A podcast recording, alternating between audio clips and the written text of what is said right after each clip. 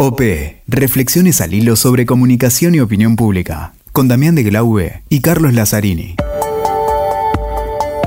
Hola, ¿qué tal? ¿Cómo les va? Acá estamos nuevamente con Damián de Glaube. Hola, Damián, ¿cómo ¿Qué tal, Cali? ¿Cómo andás? ¿Cómo viene esto? ¿Hacia dónde vamos hoy? Muy bien, y ya llegando al final, los últimos episodios de esta tercera temporada de OP, donde nos hemos dedicado, y la verdad, yo estoy muy contento de que hayamos elegido esta, esta línea para la tercera temporada que tiene que ver de establecer conversaciones con los autores y autoras de libros relacionados con la comunicación política y la opinión pública. Y la verdad que algo que nos ha mostrado esta tercera temporada es que hubo mucha producción de textos, de libros, de contenidos, de, contenidos, de cumbres, ya vamos a hablar también, que tienen que ver con la comunicación política. Material muy bueno, muy valorado, que hemos tratado de ponderar.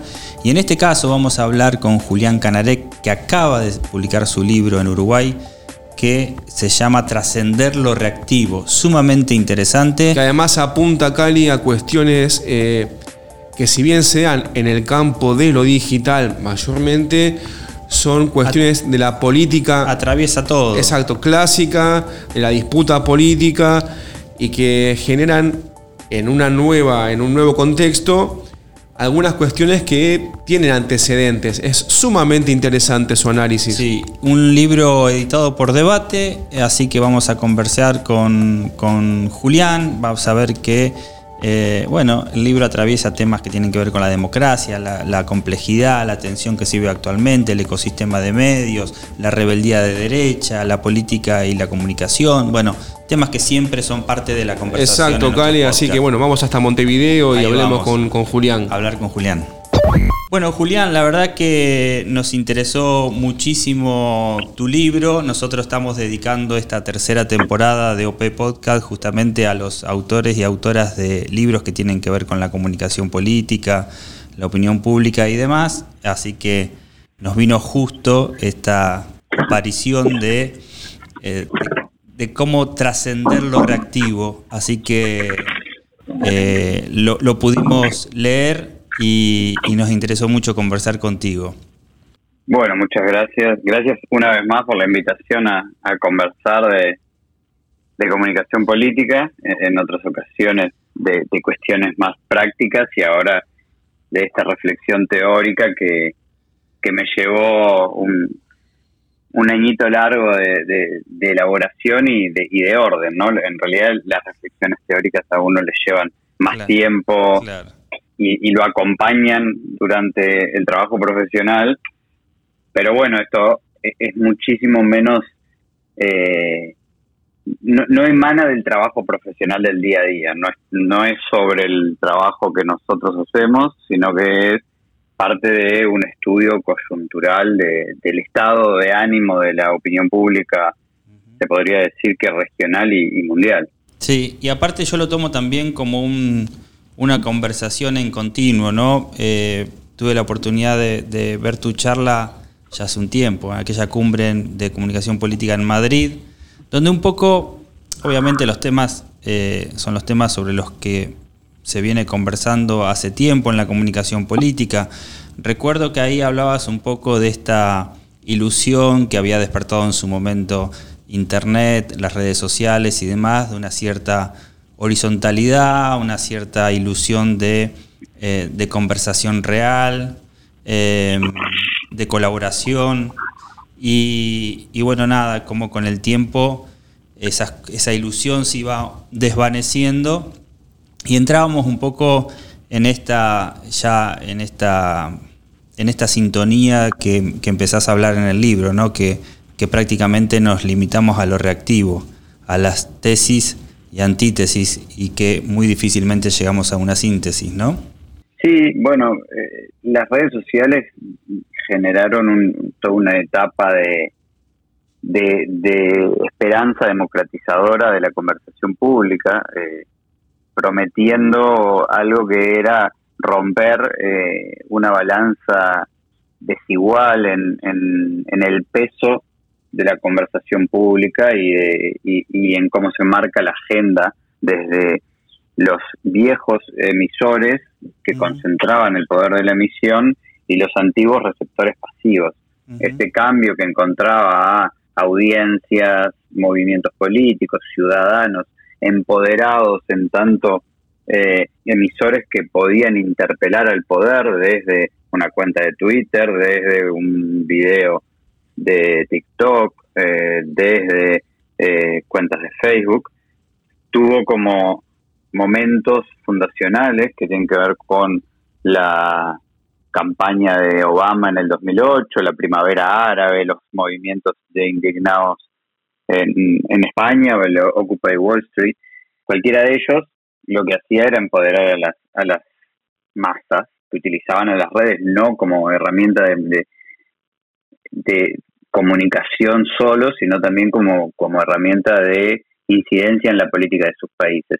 Eso se fue transformando y se fueron encontrando algunos eh, movimientos de la política que empiezan a ensuciar y, a, y, a, manipular y a generar todo un velo de desconfianza sobre las redes. Pero además el comportamiento algorítmico eh, está diseñado, los algoritmos están diseñados para darnos a nosotros, eh, usuarios, todo aquello con lo que previamente vamos a estar de acuerdo, que nos va a gustar. Y esto tiene una explicación que es meramente comercial.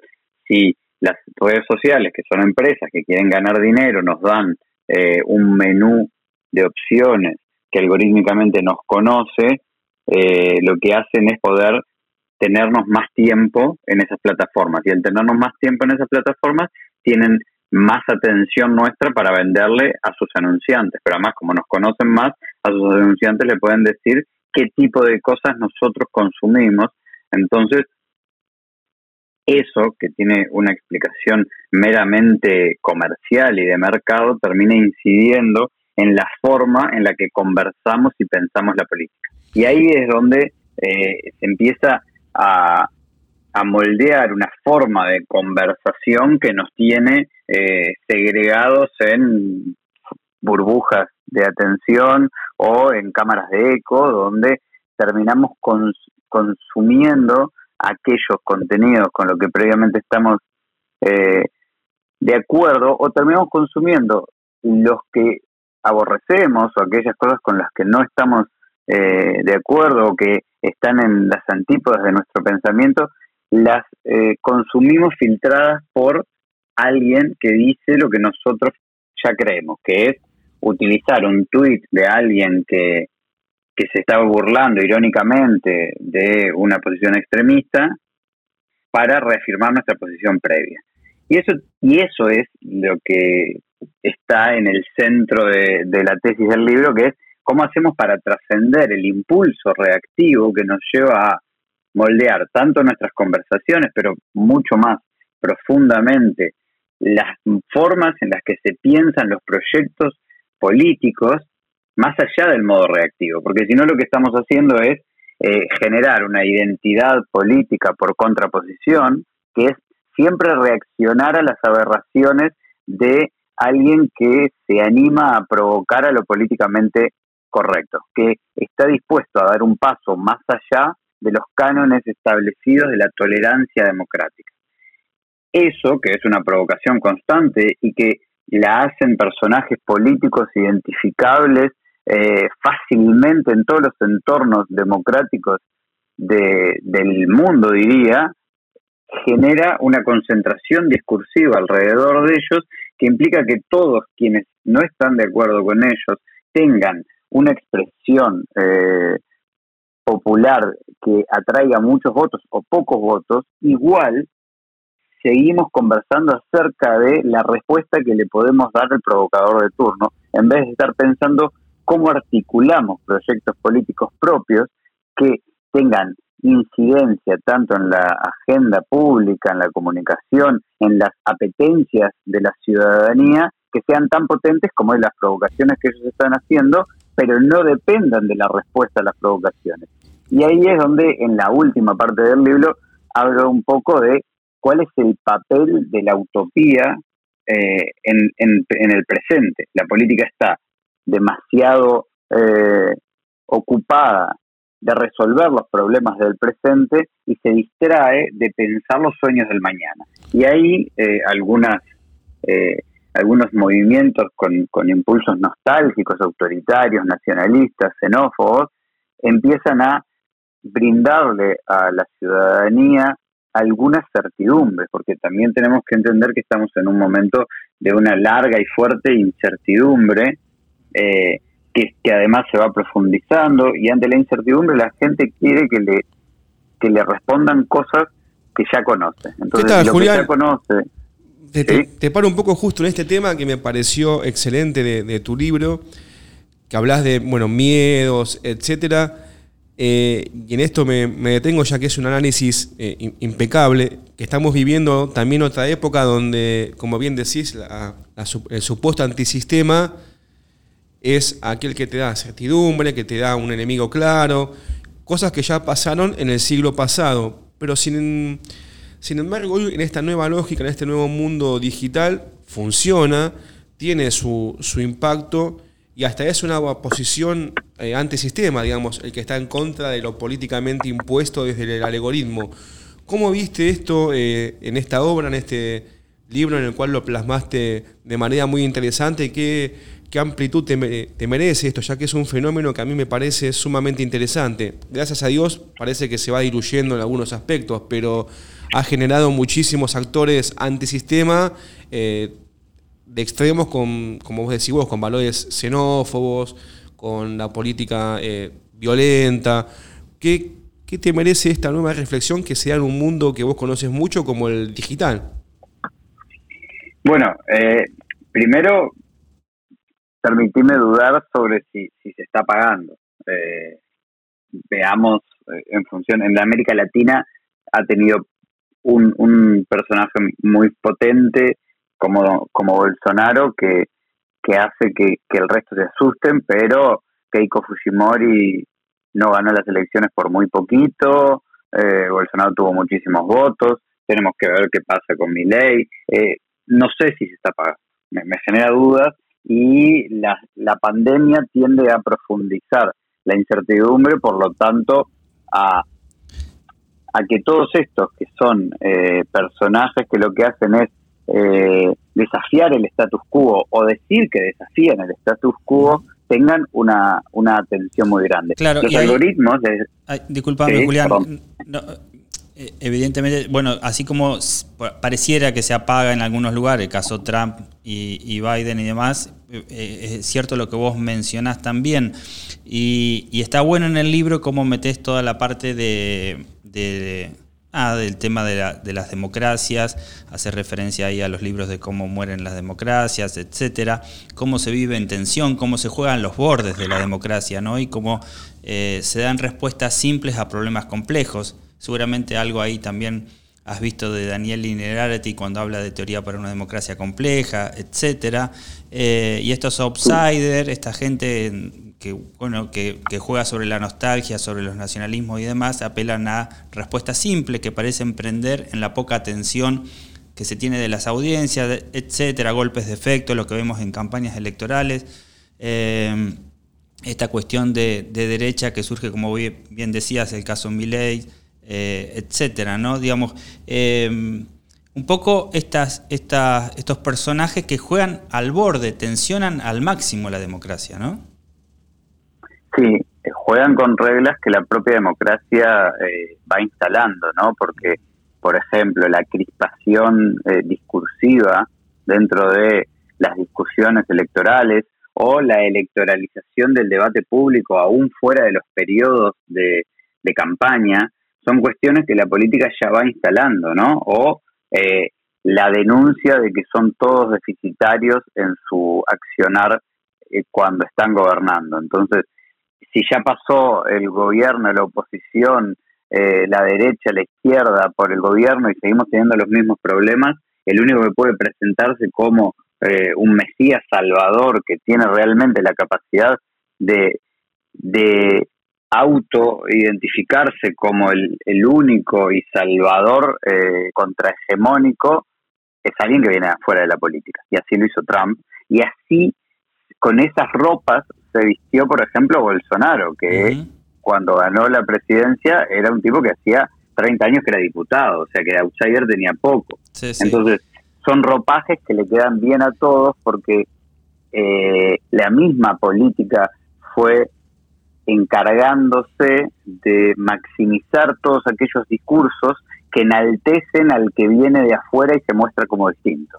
Y este que viene de afuera y se muestra como distinto puede ser eh, el resultado de la construcción identitaria que hay alrededor de la política de el expresidente Mujica o el expresidente Luis Ignacio, Luis Ignacio Lula da Silva. O sea, ellos, que eran la izquierda y que se presentaban en principio como la contrahegemonía, también tenían una construcción que eran, bueno, uno es el presidente pobre y el otro es el eh, sindicalista metalúrgico que llegó a la presidencia. Ahora estamos hablando de que eh, es esas, eh, esas construcciones identitarias que fueron eh, haciéndose en el tiempo en función de lo contrahegemónico, pasaron a gobernar. Y cuando gobiernan, pasan a ser parte también de la hegemonía. Entonces, le permiten a alguien que no pertenecía a lo contrahegemónico adueñarse de este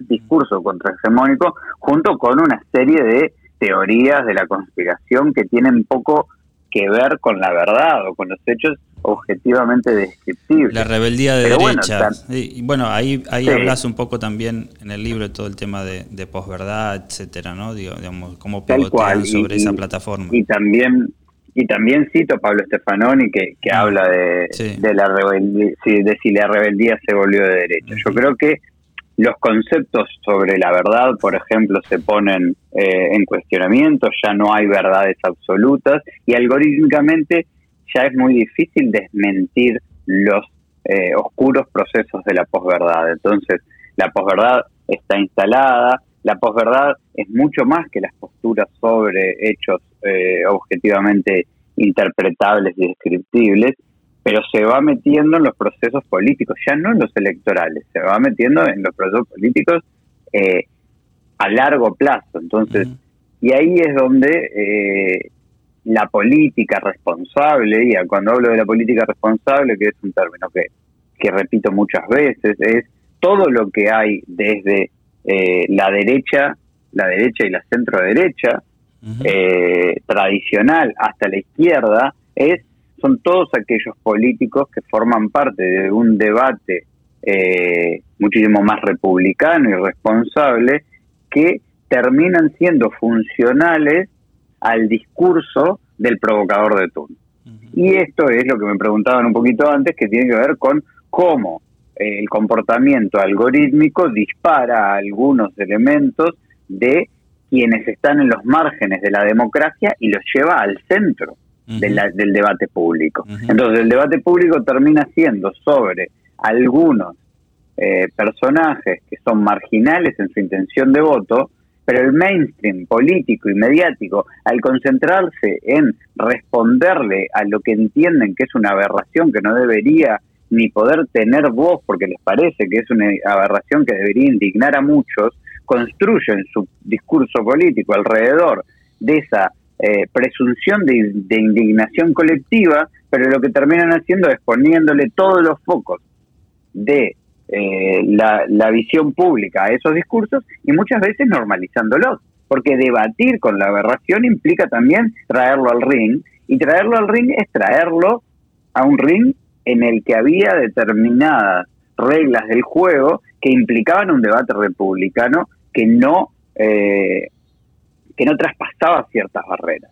Entonces, lo traemos al ring y lo dejamos pelear con sus propias reglas y pensamos que nuestros argumentos pueden convencerlos a ellos de entrar en razón. Y en realidad lo que estamos haciendo es le estamos mostrando a todos los que están mirando eh, esta, esta batalla imaginaria que acabamos de, de, construir en ese ring, que no está descrito en el libro, pero que es una forma de ahora de, de hablar de, esta batalla discursiva es, bueno, trajimos a un provocador que estaba sentado al lado, eh, al centro del ring, y en realidad mm. quisimos pelear con las reglas de el boxeo olímpico, que tiene su casco, sus guantes y el que vino al lado viene a pelear con las reglas del OFC. ¿Y cómo, cómo se combina esto en el mundo digital? Ya que a veces las estrategias de comunicación, eh, viste, es, bueno, cuanto más, eh, cuanto más choque hagas, cuanto más luzca, bien o mal, tu,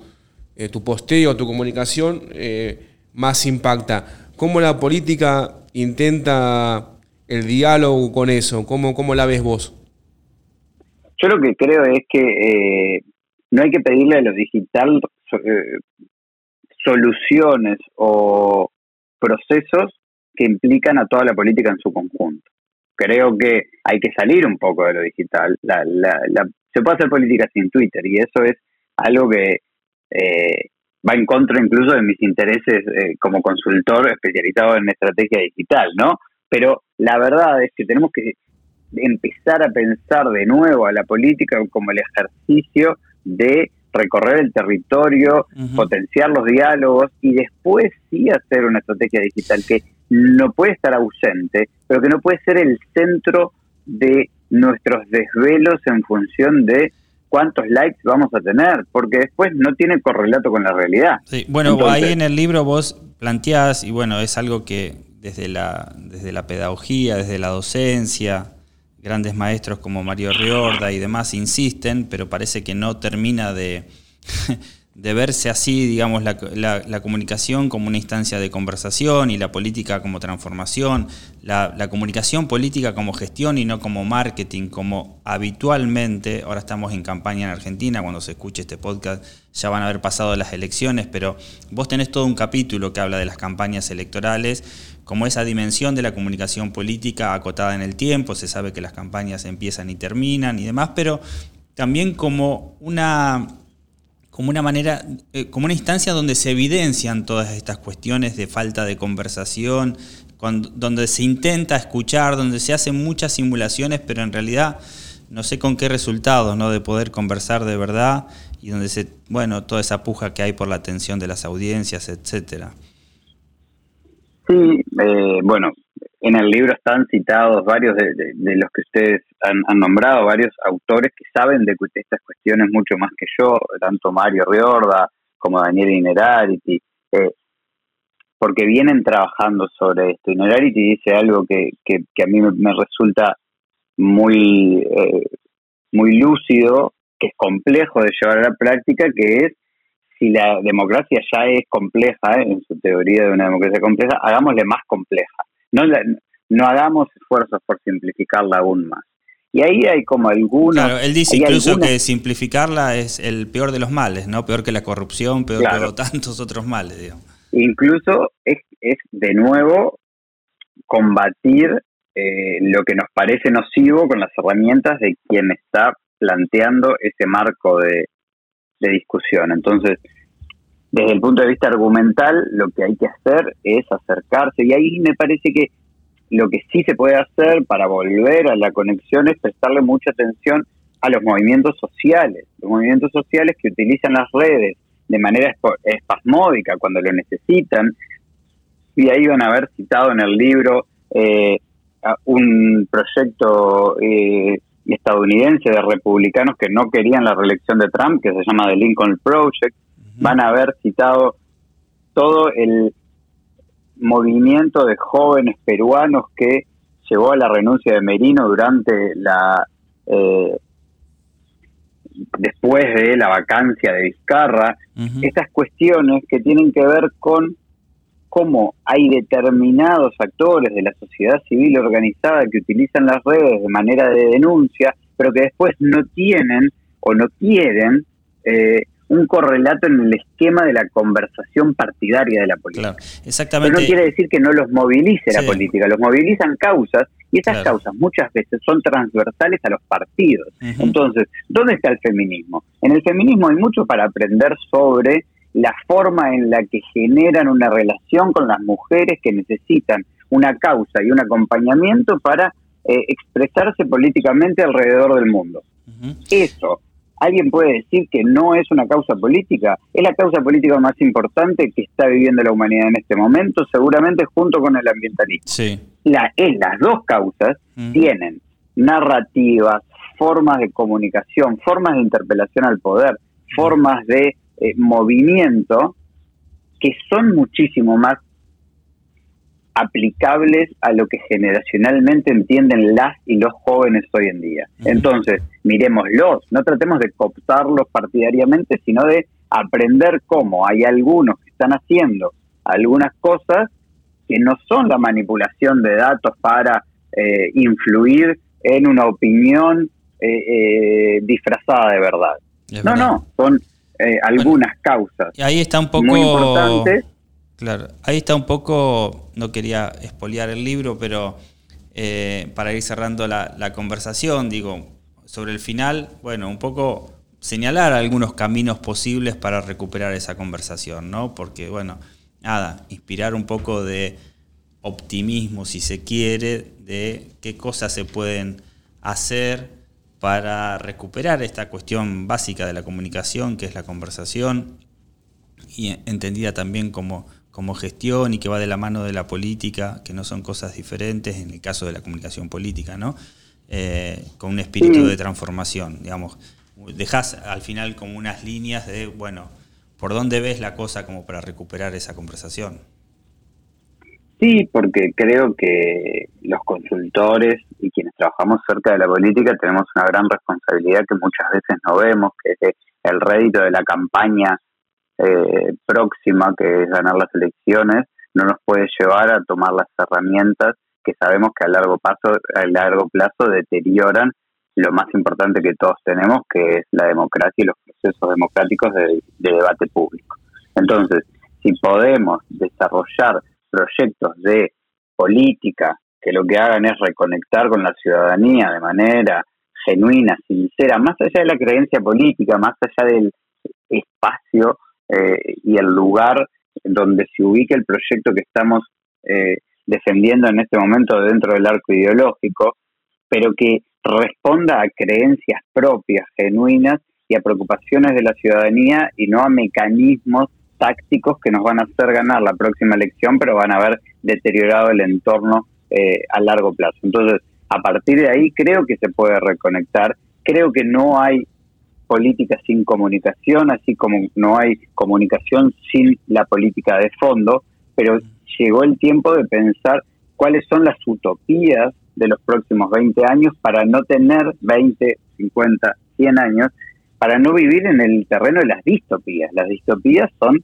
aquellos mundos donde no queremos vivir, ¿no? Son todas las eh, los sueños de, de futuros perversos que, hacen de la sociedad algo un poco peor. Bueno, tenemos impulsos a entender que eh, la, los males de la actualidad son la confirmación de distopías del pasado. Y eso también está expresado en el libro y, y ahí es cuando viene eh, nuestra fascinación por decir que todo lo que dijo Orwell está acá, por eh, encontrar que Ana Arendt estaba analizando mm. el, el, mundo político de una manera eh, premonitoria o por pensar que eh, lo que dijo hace cinco años Bill Gates sobre la posibilidad de una pandemia se está confirmando. Bueno, confirmamos las distopías del pasado, pero nos olvidamos de un montón de distopías que no se confirmaron. Entonces, sí, bueno, en un mundo donde se elaboran un montón de teorías de la ficción y de la realidad futuras y proyecciones eh, de las más diversas, algunas se van a confirmar. Pero eso no quiere decir que nosotros no podamos pensar que eh, Margaret Atwood dice algo que tiene que es muy bueno, que es que existe una utopía y dentro de este de este término que él ya llama utopía eh, existe eh, está toda la utopía y toda la distopía, que para que exista una utopía es porque existe una distopía, porque cualquiera de las dos son latentes y probables. Bueno, si estamos viviendo alguna de esas cosas, también está en nosotros eh, encontrar los territorios de la utopía, elaborar proyectos políticos que enamoren por sí mismos y no por reacción a lo que está sucediendo en el presente. Entonces, si pensamos un poco más allá, si prendemos las luces largas, quizá haya algo para ofrecerle o quizá haya algo para construir en conjunto con la ciudadanía que es un proyecto colectivo y que no tiene que ver con elites iluminadas que están pensando el mundo de los próximos 50 años sin eh, generar conexiones genuinas con quienes eh, van a vivir ese mundo. Entonces, escuchar a la hora de generar proyectos y dialogar a la hora de eh, llevarlos a la práctica y pensar muchísimo más a largo plazo para que no nos distraiga el debate del presente. Muy bien, Julián, la verdad que es sumamente claro, este, extenso y seguramente vas a dejar con muchas ganas de acercarse al libro a quienes escuchen este podcast, así que... Con debates muy actuales, con cuestiones muy, muy actuales, muy eh, tangibles. Obviamente, sí, un repaso nos quedó ahí alguna cosa pendiente, hablar del ecosistema de medios, que también hay, hay referencia en el libro. Y que ya lo pueden escuchar en OP. además lo pueden escuchar en el capítulo de OP de la temporada 1, en la que está Julián también. Sí, pero lo dejamos también para los que para que lean el libro y profundicen más. No queremos agotar todo en este podcast. Así que, Julián, muchísimas gracias otra vez por esta conversación. Muchísimas gracias a ustedes y estamos a las órdenes. Bueno, Damián, la verdad que es hablar con Julián Canarek y... es muy difícil con los libros nos pasa, ¿no? Que darle algún, algún, algún acotamiento, alguna línea, ya que es, dispara muchísimos temas. Dispara muchos temas porque aparte de su última obra, esto de trascender lo reactivo, eh, engloba un poco temas que son eh, habitualmente abordados por nosotros en los distintos episodios. La democracia, la opinión pública, eh, lo digital, el territorio, eh, qué pasa con, la, con, la, con los nuevos outsiders, con la Exacto, y, el libro, y este libro te da, como todas las obras, un, el momento que decimos, ¿no? De que, bueno, paramos la pelota, un café, pensamos, producimos con contenido académico, intelectual, cosas, temas que están hoy en, el día a día de la consultoría política, de la comunicación, de la opinión pública, de la ciencia política. Y aparte como eh, el mismo Julián, a través de su libro y en esta conversación, nos traen autores que han sido parte de nuestros, nuestras temporadas, ¿no? Exactamente, Daniel Inedaiti. de Mario Riorda. Que además eh, se genera hoy un nuevo debate sobre el contexto, la cosmovisión del mundo, la cosmovisión política. Eh, OP humildemente promueve y genera eh, cuestiones que son sumamente interesantes. Así es, así que bueno, un placer haber conversado con Julián y haber transcurrido un nuevo episodio de OP. Para Cali, antes de que nos vayamos, ¿dónde nos encuentran? Si en los sorteos de libros, en alguna charla, si alguno quiere participar. En todas las redes sociales. OP-podcast. Instagram, eh, Twitter. WeTalker, Spotify, Conversatorio. PN, eh, Google, iBox y todo, todo espacio eh, del cibermundo donde, donde haya podcast, ahí estamos, exacto. OP, reflexiones al hilo sobre comunicación y opinión pública, con Damián de Glaube y Carlos Lazzarini.